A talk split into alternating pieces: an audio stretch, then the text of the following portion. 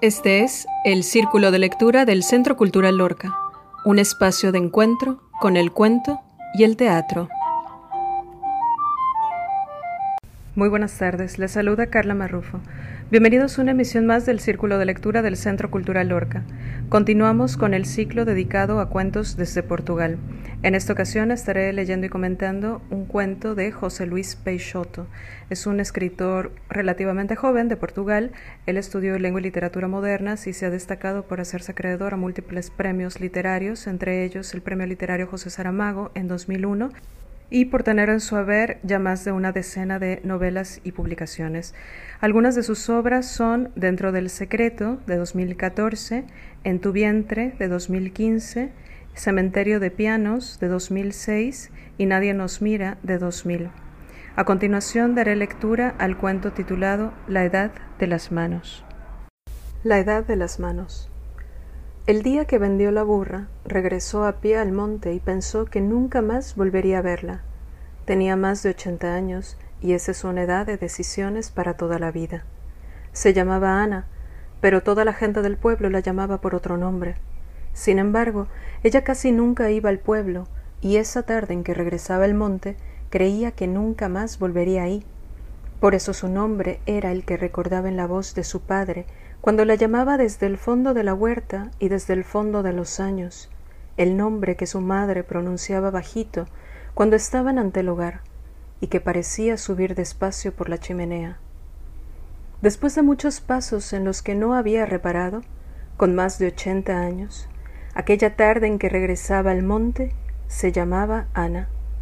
Detrás de ella, o al frente, o deteniéndose a oler cualquier cosa, una piedra, un matorral, iba la perra.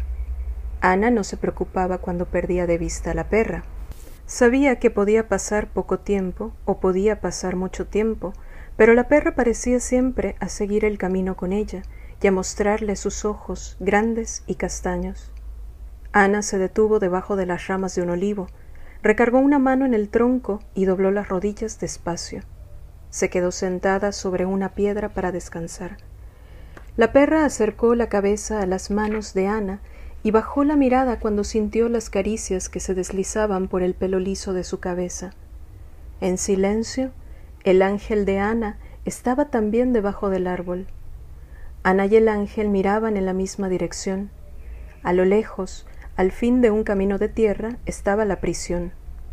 Tanto Ana como el ángel como la perra sabían el tiempo que faltaba todavía para que llegaran al monte. El rostro del ángel era lo contrario de los muros distantes de la prisión. Ana ya no se acordaba si se lo habían dicho o si ella lo había descubierto sola. Debajo de aquel olivo era el único sitio desde donde podía ver la prisión.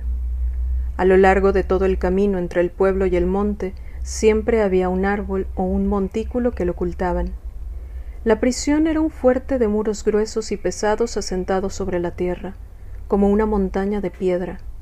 Ana sabía que la prisión era más grande por dentro que por fuera, porque estaba llena de hombres condenados a muchos años. El peso de los muros y el interior de las piedras eran esos años.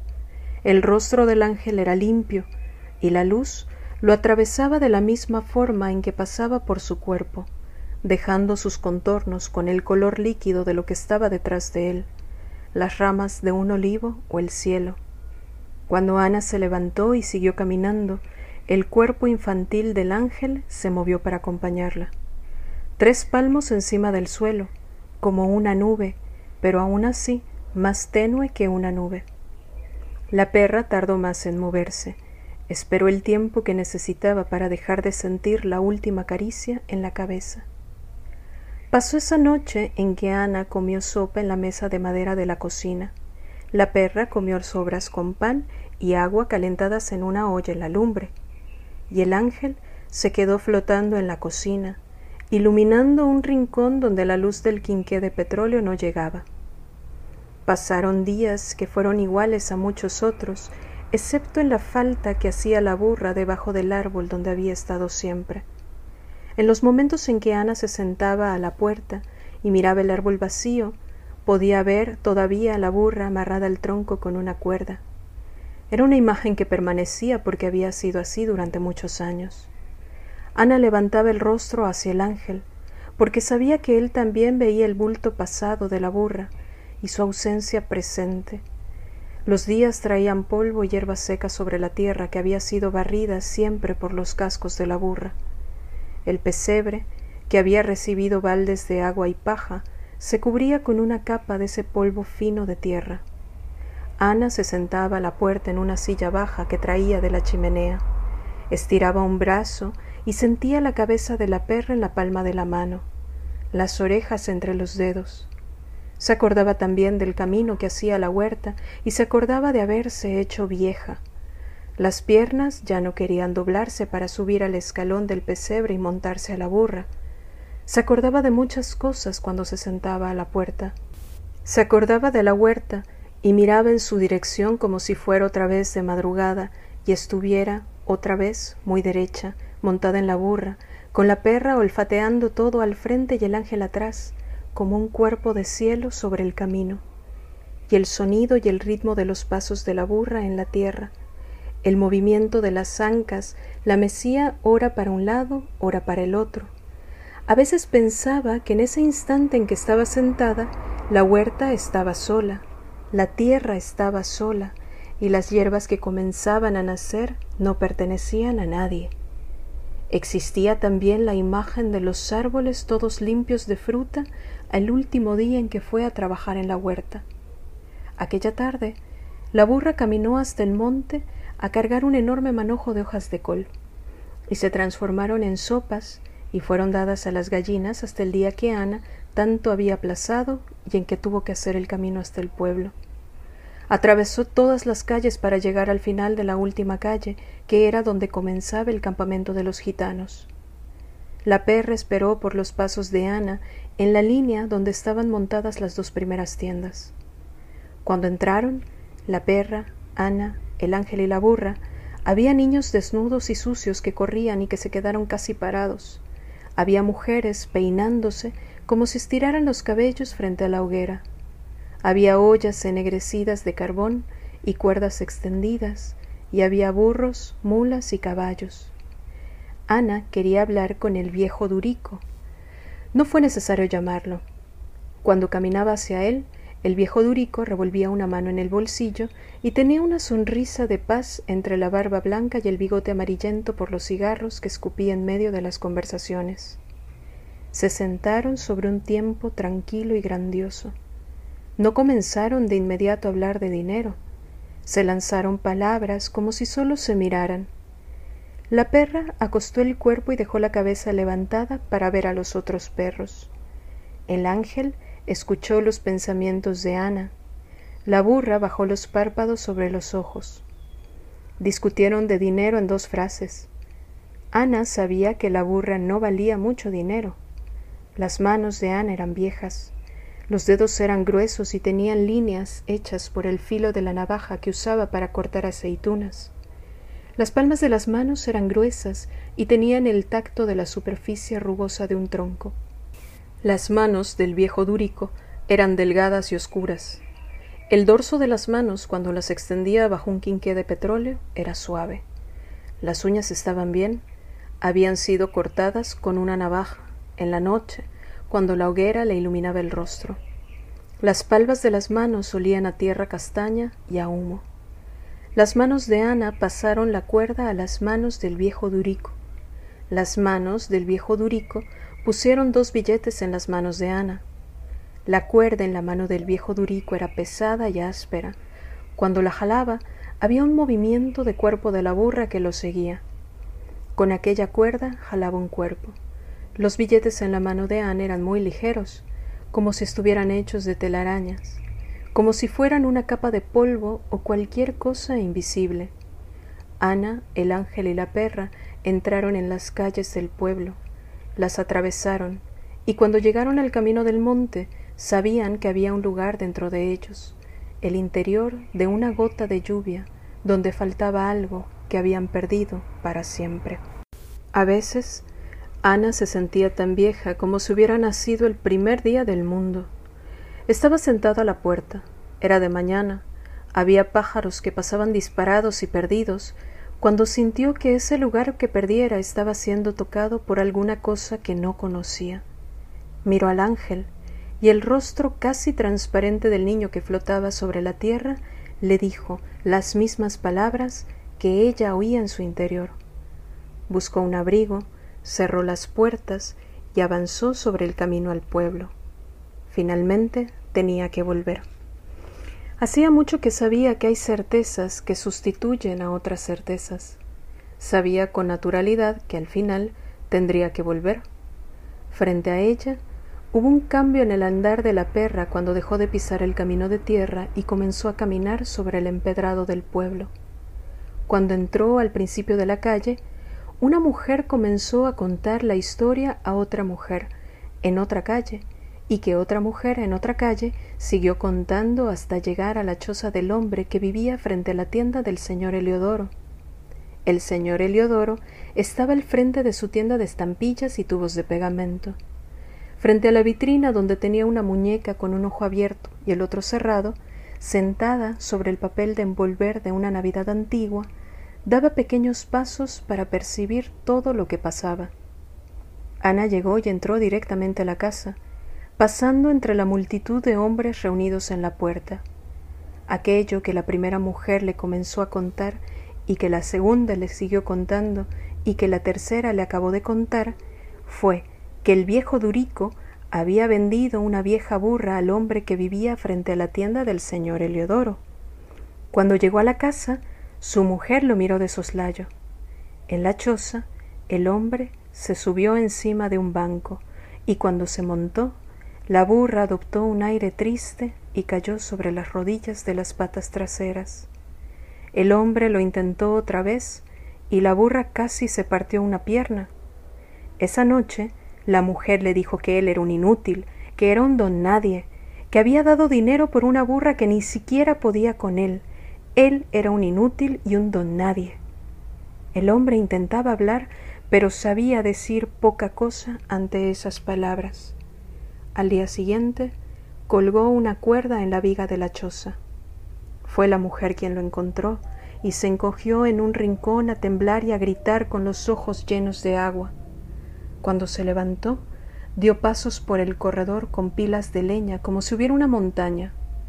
Fueron los vecinos quienes cortaron la cuerda. Fue María Genoveva de Cristobaun quien abrazó a la mujer. Ana entró a la cocina y dentro del cuarto había rostros iluminados por un quinqué de petróleo y había un hombre vestido con un traje y calzado con unas botas, acostado sobre la colcha de la cama. Apartó la vieja puerta y atravesó el pasillo.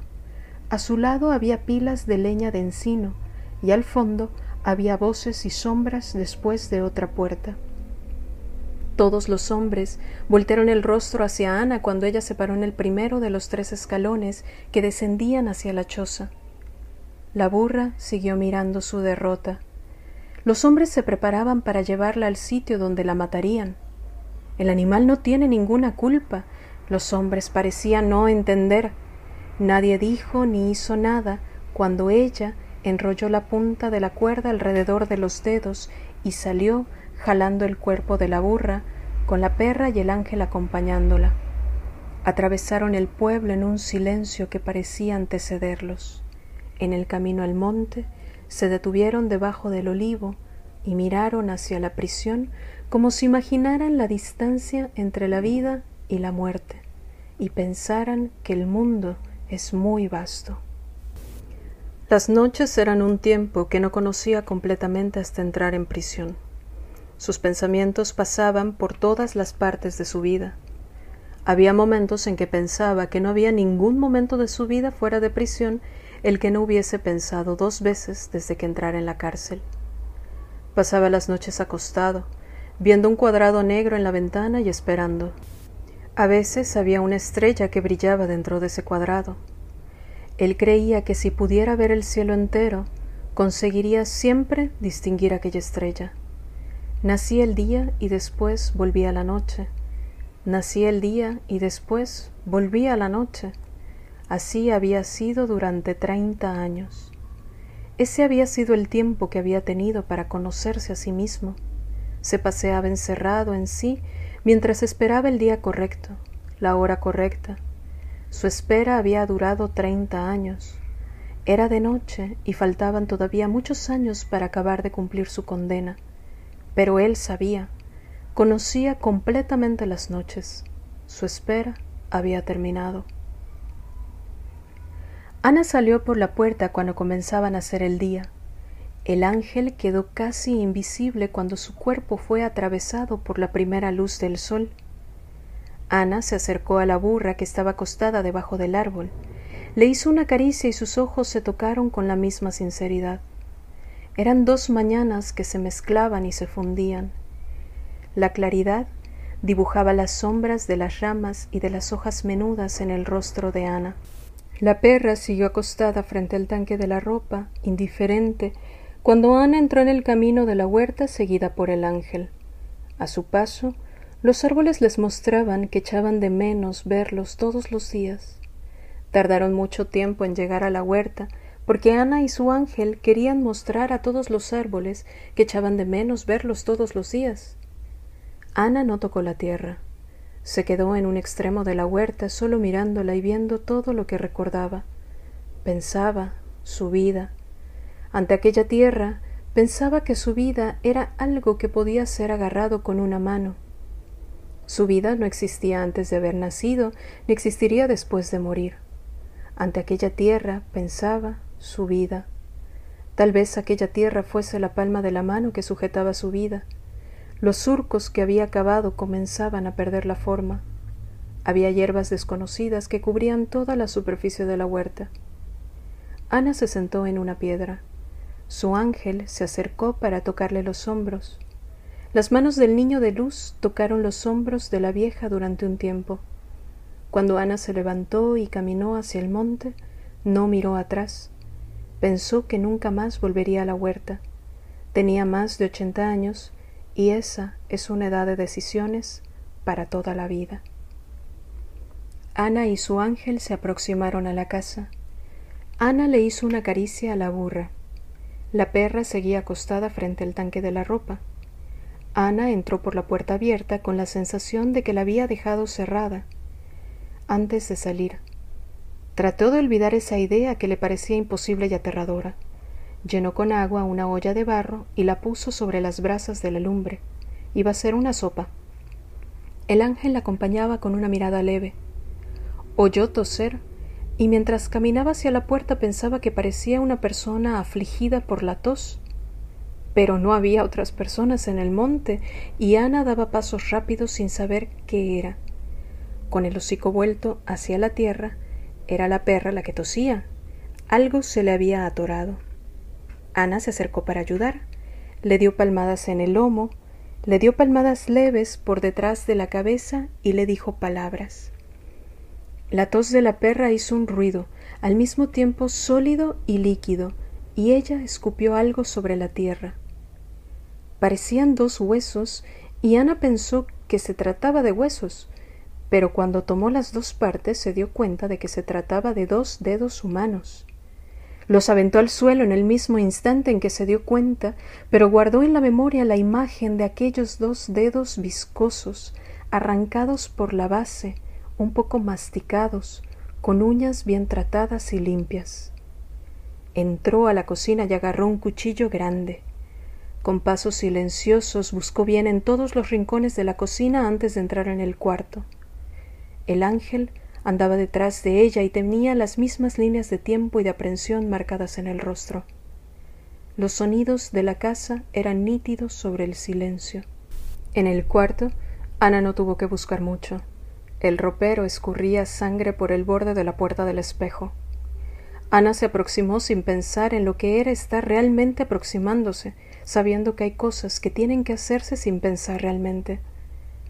Abrió de repente la puerta del armario y apuntó el cuchillo a la mirada asustada de un hombre ya viejo, vestido con un uniforme de la prisión que sujetaba una mano ensangrentada con la otra mano. La sangre le escurría entre los dedos de esa mano y goteaba sobre un charco de sangre que había en el interior del armario. La perra entró a la casa, se paró al lado de Ana y se puso a ladrar, rabiosa. Ana ordenó al hombre que saliera y no necesitó amenazarlo, porque el hombre dio un paso fuera del armario y cayó sin sentido. Ana le dijo dos palabras a la perra que hicieron que dejara de ladrar. Fue como si hubiera pasado solo un instante cuando Ana salió y volvió con toallas blancas y con la palangana esmaltada de lavabo llena de agua. Con los rostros del ángel y de la perra sobre sus hombros, Ana mojó la toalla en la palangana y envolvió la mano del fugitivo, donde faltaban el dedo medio y el índice. Había manchas de rojo que se esparcían por el color blanco de la toalla. La sangre tocaba las manos de Ana y era un líquido espeso y caliente. En su piel la sangre era más clara que en la toalla. En la toalla tenía el color de un grito de sangre. En la piel era como si fuera la memoria de la sangre. Ana pasó una toalla por el rostro del hombre para limpiarle el sudor. En ese momento, el hombre abrió sus débiles párpados y cuando iba a decir una palabra, Ana le pidió que no hablara. Le enrolló una toalla limpia alrededor de la mano que levantaba sin fuerza y que sujetaba entre sus dos manos. El hombre desvió la mirada como si no tuviera ninguna esperanza y como si aceptara todo el sufrimiento. Los ojos de Ana no tenían edad, y cuando reparó en que tampoco los ojos de aquel hombre tenían edad, la sangre dejó de empapar la toalla. Ana le puso la mano sobre la palangana y la lavó con una toalla limpia. Con mucho cuidado pasó una orilla mojada de la toalla por la herida y enrolló un vendaje firme que prendió con un alfiler de seguridad. Sujetó al hombre por la mano buena y lo levantó para ayudarlo a acostarse sobre la cama. Él se dejó caer. Esperó un momento y un peso le cerró los ojos. Ana le quitó las botas y entró muchas veces en el cuarto a lo largo del día para llevarle agua y comida. Esa noche se durmió encima de sus brazos doblados sobre la mesa de madera de la cocina. A la mañana siguiente, cuando el hombre despertó, distinguió el rostro de Ana reclinado sobre el umbral de la puerta. Detrás del rostro de Ana había muchas preguntas y todas las respuestas que su mente conseguía imaginar. Pero cuando se dio cuenta de que el hombre había despertado, transformó ese rostro de preguntas en un rostro irritado y apretó más el mango del cuchillo grande. El rostro desinteresado, débil y cansado del hombre hizo que el rostro de ella se transformara, de nuevo, en un rostro preocupado lleno de preguntas. Ana dio algunos pasos, se aproximó a la mesita de noche y le extendió un vaso con agua. El hombre levantó despacio la mano izquierda y agarró el vaso con todos los dedos. La mano derecha permaneció posada sobre la cama. Las vendas seguían envolviéndola y moldeaban la extraña forma que tenía. La mano derecha del hombre eran dos picos, de un lado el pulgar, del otro el anular y el meñique. Mientras bebía, el hombre miraba por encima del vaso en dirección al ángel. El ángel estaba fijo en la mirada del hombre. Después de beber, el hombre apartó el vaso de sus labios, respiró y le entregó el vaso a Ana. Al recibirlo, Ana reparó en que el hombre miraba fijamente la puerta del cuarto. En el otro extremo de esa mirada, el hocico de la perra podía haber sido feroz, pero era manso. El hombre volvió a dejar caer la cabeza sobre las almohadas. Ana puso el vaso en la mesita de noche, el vidrio sobre la madera, y salió del cuarto con el ángel y la perra. Los tres se quedaron en la puerta de la casa como si no supieran qué hacer. Pasó esa mañana, pasó esa tarde y durante la noche Ana fue despertada por la burra que rebuznaba desesperada. Corrió a la puerta y bajo la claridad de la luna vio a la burra y al hombre caídos en el suelo. Sus pasos se enfurecieron hasta llegar bajo el árbol, apuntar el cuchillo al hombre, decirle dos palabras brutales y amarrar de nuevo la burra al árbol. El hombre regresó a la casa con la cabeza baja, al frente del cuchillo grande, bajo las amenazas de Ana. Durante esos pasos pensó que no volvería a huir y que desistía de su futuro. El hombre tenía más de ochenta años. Desde que nació le habían llamado por nombres que no eran él. Nunca había necesitado tener un nombre. Para sí mismo no tenía nombre. Cuando pensaba en sí mismo, No pensaba en ningún nombre. Durante los días que pasaron, Ana nunca tuvo que llamarlo. Distinguía su mejoría en pormenores, gestos, el tono de voz. Con el tiempo, la perra entraba en el cuarto y posaba la cabeza sobre el tapete. Ana dejaba el cuchillo grande en la cocina y esos días eran cada vez más. Comenzaba el mes de julio. El hombre estaba casi curado y una tarde en que nadie los esperaba llegaron los guardias. Le preguntaron a Ana si había visto al fugitivo que era igual al hombre que estaba acostado en su cama. Ana les dijo que no. Dijo que no mientras daba un salto hacia la puerta de la casa, porque iba detrás de los guardias que habían entrado sin pedir permiso. Bajo la respiración de Ana, los guardias miraron en la cocina y entraron en el cuarto. Ana se acercó para ver que no repararon en la cama hecha y vacía. Y cuando se alejaron por el camino hacia el pueblo, Ana levantó la barbilla para tener más seguridad. Entró a la casa, entró en el cuarto, y cuando abrió el armario encontró al hombre sentado, con los brazos rodeándole las rodillas. Encima de él un tubo de hierro tenía colgadas dos faldas y muchos ganchos vacíos. El hombre levantó la cabeza y a partir de ese instante nunca más volvió a la cama. Caminó lentamente por el cuarto y pasó ante el cuerpo parado de Ana, entró en la cocina y se sentó ante el fogón apagado. Ana miró a su ángel y de esa manera se dijeron lo que pensaban. Los pies de Ana eran silenciosos en el barro gastado del suelo. Llenó una palangana con agua y se aproximó al hogar.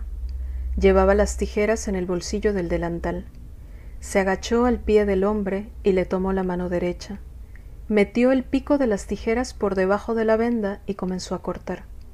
Desenrolló el vendaje en vueltas cada vez más largas. Había costras secas en el dorso de la mano, y en el sitio donde faltaban los dedos había una costra sólida, y dura y negra. Ana le lavó la mano sobre la palangana.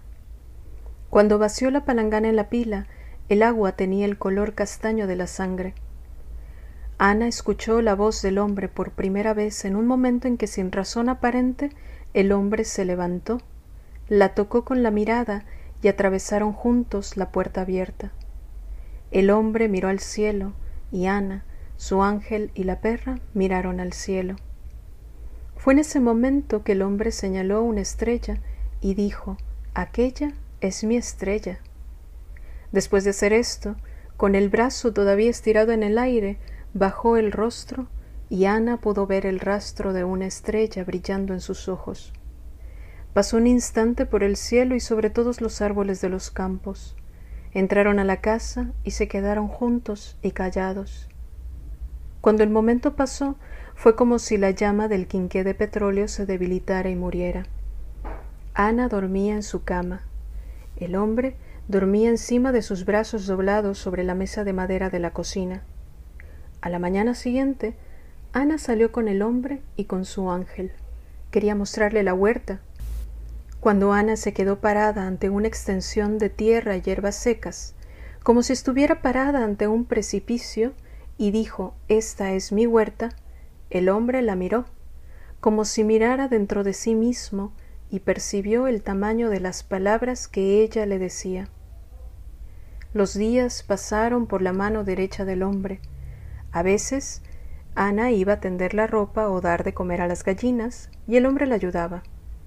Cuando no estaba partiendo ramas secas con la mano izquierda, o mirando fijamente hacia un punto como si solo pensara en ese punto, el hombre andaba detrás de Ana para ayudarla. Hubo algunas veces que sonrieron. Cuando la perra pasó con un polluelo en el hocico, y a pesar de intentarlo, ni Ana ni el hombre pudieron agarrarla cuando se partió la pata de un banco y el hombre cayó, cuando comenzaba la última luz del día. Era el verano y Ana no pedía ni preguntaba nada al hombre. Era una noche de agosto. Estaban sentados a la puerta de la casa recibiendo una brisa que sólo ellos podían sentir. El ángel miraba a Ana y entendía el mundo. Ana miraba al hombre y entendía los pormenores, los labios, pero Ana sabía que el hombre era viejo, como ella. También él debía sentir dentro de la carne los dolores que ella sentía en la espalda. También él debía sentir el peso de los brazos y de las piernas. Eran dos viejos. Cuando pensaba así, Ana fruncía más las arrugas de la frente, pero la noche era joven cuando tocaba la piel de Ana. El hombre, a veces, levantaba el rostro para ver su estrella y para encerrarle en el corazón. Ana ensayó varios movimientos, pero fue con el más descuidado que preguntó al hombre por qué había huido. Cuando el hombre dijo que no había huido, Ana no entendió bien y con la voz muy baja y hecha de terciopelo negro le preguntó cuál era el crimen que había cometido. Él la miró con los ojos graves y hechos de plomo. Después de apartar la mirada, el hombre dejó un silencio que pareció definitivo. Pasaron días dentro de ese silencio. El hombre seguía andando detrás de Ana y ayudándola. Seguían sonriendo a veces, pero ese silencio permanecía por debajo de las pocas palabras que intercambiaban y en todo, todo lo que decían. Hubo ocasiones en que el hombre lo intentó. Al final de una mañana, Ana encontró una flor sobre la mesa de la cocina. El hombre nunca actuó como si hubiera sido él quien dejara la flor, pero Ana sabía que sólo podía haber sido él. Él pasaba ante ella, o estaba en el mismo sitio que ella, y ella sabía que sólo podía haber sido él. Pero él no decía nada. Él no decía nada, pero sabía que ella sabía que sólo podía haber sido él, sabía que a media mañana había elegido la flor más bonita que encontró y la había puesto sobre la mesa de la cocina, volteada para quien entrara por la puerta de la calle. Ese día, después de la línea que marca el inicio de las horas frescas del final de la tarde, Ana apareció en la cocina con una camisa doblada, unos pantalones usados y calcetines y todo. Era ropa que había pertenecido a su padre. El uniforme de la prisión ya no tenía los mismos colores que cuando había llegado. Ana lavaba el uniforme en las mañanas que el hombre pasaba en calzoncillos, sentado ante el fogón que ora estaba apagado, ora muy débil para calentar el fondo de una olla con agua. Se volteó de espaldas y durante ese tiempo escuchó los ruidos de la ropa y del cuerpo del hombre, la villa del cinturón, las piernas entrando en los pantalones, el silencio de los botones. Y tenía la cabeza levantada para mirar al ángel y fue como si viera al hombre en sus ojos transparentes de niño. El momento terminó cuando el hombre acabó de vestirse y el ángel y la mujer lo vieron con la ropa que todavía olía al baúl donde había estado guardada durante más de cuarenta años. Parecía otro hombre cuando sonrió. Ana sonrió también y apartó el uniforme para hacer trapos con él más tarde. Ya era después de los primeros días de septiembre y las noches de verano estaban por acabar. Se quedaron sentados a la puerta, a ver la luna llena sobre los campos, sobre toda la distancia de la tierra y se acostaron temprano. Ana despertó con los ladridos y las patas de la perra que arañaban la puerta. Cuando entró en la cocina con una combinación de tela blanca y levantando el quinqué de petróleo con una mano, el hombre ya estaba despierto y la miraba sin saber. Ana posó el quinqué sobre la mesa y abrió la puerta. La perra comenzó a rodearla afligida y salió. Ana corrió con sus dos piernas lo mejor que pudo detrás de la perra iba hacia el árbol donde estaba la burra. Cuando llegó, su respiración jadeante estaba bajo el árbol. La burra estaba acostada sobre sus patas. Tenía los ojos pesados y a veces casi dejaba caer la cabeza. Ana se arrodilló en la tierra y le abrazó la cabeza. Los rayos de luna atravesaban todo el cielo separándose en las ramas del árbol y cayendo en línea recta alrededor de Ana, de la burra, de la perra y del ángel. Los pasos de las botas del hombre se aproximaron despacio, tierra y polvo. En silencio se encuclilló al lado de Ana. La burra respiraba muy larga y lentamente. Hacía un ruido que era como si la respiración tuviera que atravesar una mano llena de paja en la garganta. Todos sabían que la burra estaba por morir de vieja. Aquellos eran sus últimos momentos. Estaba por morir cansada del tiempo y de la edad. Sus patas ya no tenían fuerza. Dentro de su cuerpo grande, debajo de su piel, debajo de los arcos largos de las costillas, había un corazón que ya no tenía fuerza. En sus brazos, Ana sintió que la cabeza de la burra perdía por completo toda la voluntad y toda la fuerza. Ese fue un momento en que la noche y el pecho de Ana fueron negros. Cerró los ojos y dentro de ese negro opaco sintió las manos que el hombre pasaba por su rostro. Había lágrimas, y Ana sintió que las manos del hombre, la mano hecha de tres dedos, las cicatrices y las costras le pasaban por las lágrimas. Cuando se detuvieron en los labios, Ana las besó. Existió un instante. Después, Ana sintió un movimiento de la cabeza de la burra entre sus brazos. Ana abrió los ojos y la boca. El hombre sonrió casi sin saber si podía sonreír. Ana apartó los brazos y la burra, sola, mantuvo la cabeza levantada y firme. La claridad de la luna era un milagro sobre la tierra. La voz de las cigarras, extendida por los campos, era un milagro. Ana continuaba con la mano unida a la del hombre y le sonreía con un entusiasmo adolescente. Con la otra mano acariciaba el cuello de la burra. La perra daba vueltas alrededor como si buscara el mejor lugar para estar, pero como si ese lugar no existiera. El ángel sonreía. Se levantaron y se alejaron dos pasos. Se quedaron lado a lado. El árbol, bajo el cielo, era como un pequeño cielo sobre la burra. Fue de repente, y no podría haber sido de otra manera, que la burra levantó una pata, después las otras, y después todos ayudaron y compartieron el esfuerzo que hizo la burra para levantarse completamente el silencio de un momento detenido. Cuando volvieron a casa, la estrella del hombre brillaba en los ojos de todos. Al día siguiente, el hombre despertó más ligero. Después de levantarse y desperezarse, sintió vagamente que su cuerpo no dolía en las partes donde solía doler todas las mañanas. Ana se levantó poco después y comenzó a organizar todo en la cocina. Abrió la ventana y vio la burra de pie, con la cabeza inclinada sobre el pesebre. El hombre traía dos platos, y su voz asustó a Ana cuando le dijo dos palabras por encima del hombro.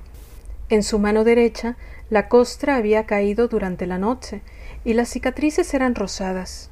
Aunque nadie se hubiera dado cuenta, en las manos de Ana se habían borrado algunas de las líneas hechas por la navaja de cortar aceitunas.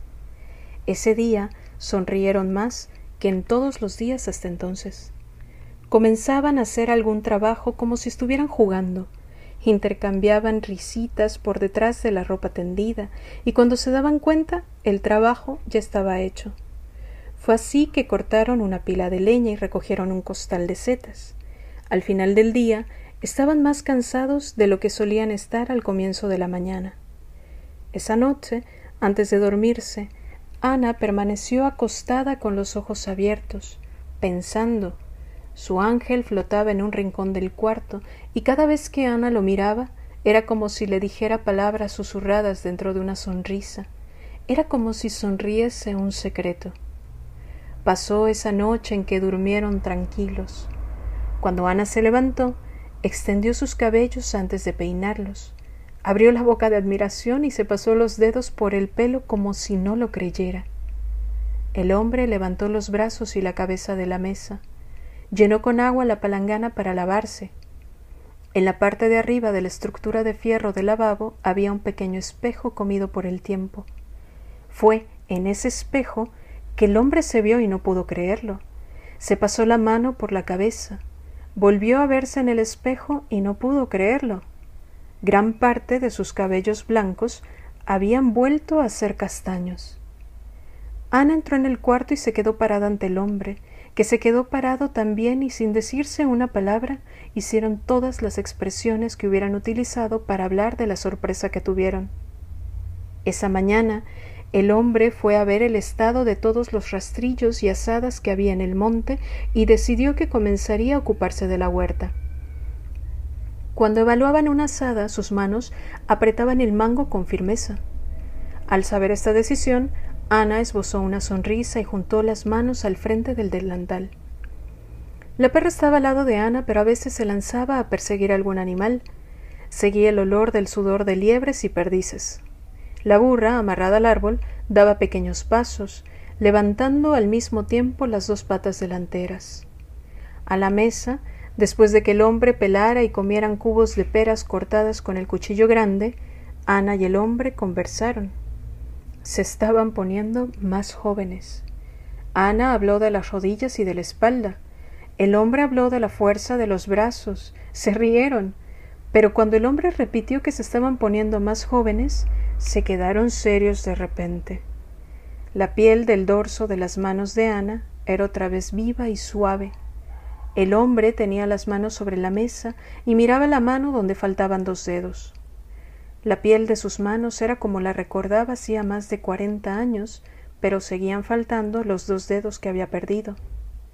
Esa noche, cuando se fueron a acostar, tenían esperanza y tenían miedo. Cuando despertaron a la mañana siguiente, dieron un salto al espejo y fueron a mirarse.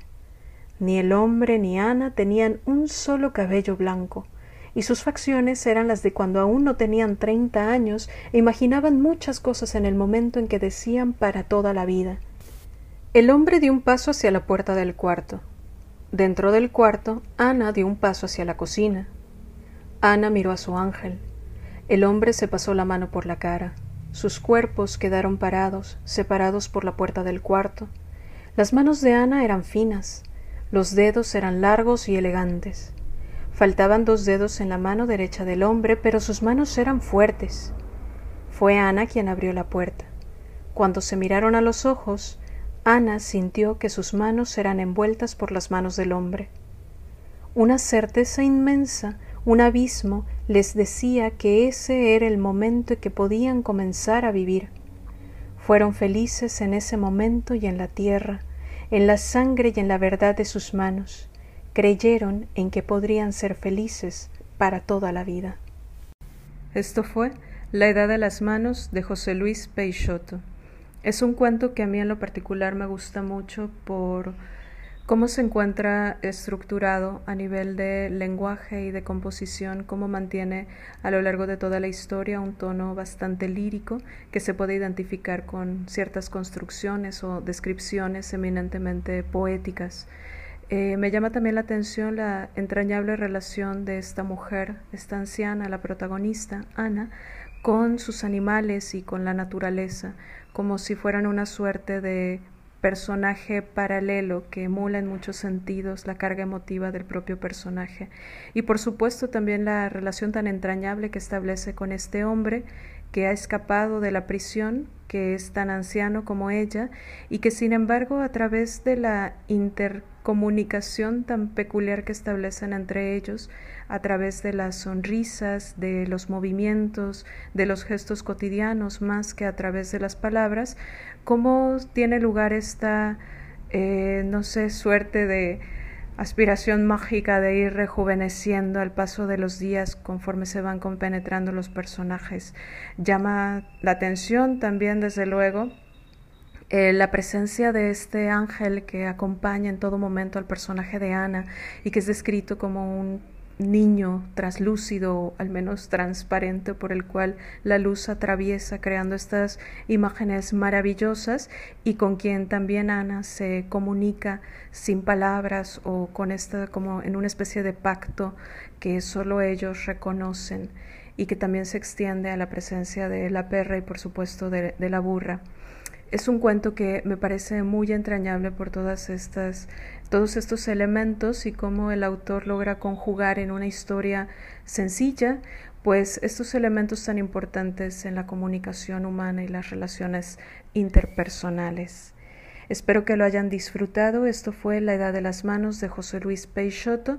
Nos escuchamos en la siguiente emisión en la que continuaremos con el ciclo Cuentos desde Portugal. Se despide de ustedes Carla Marrufo.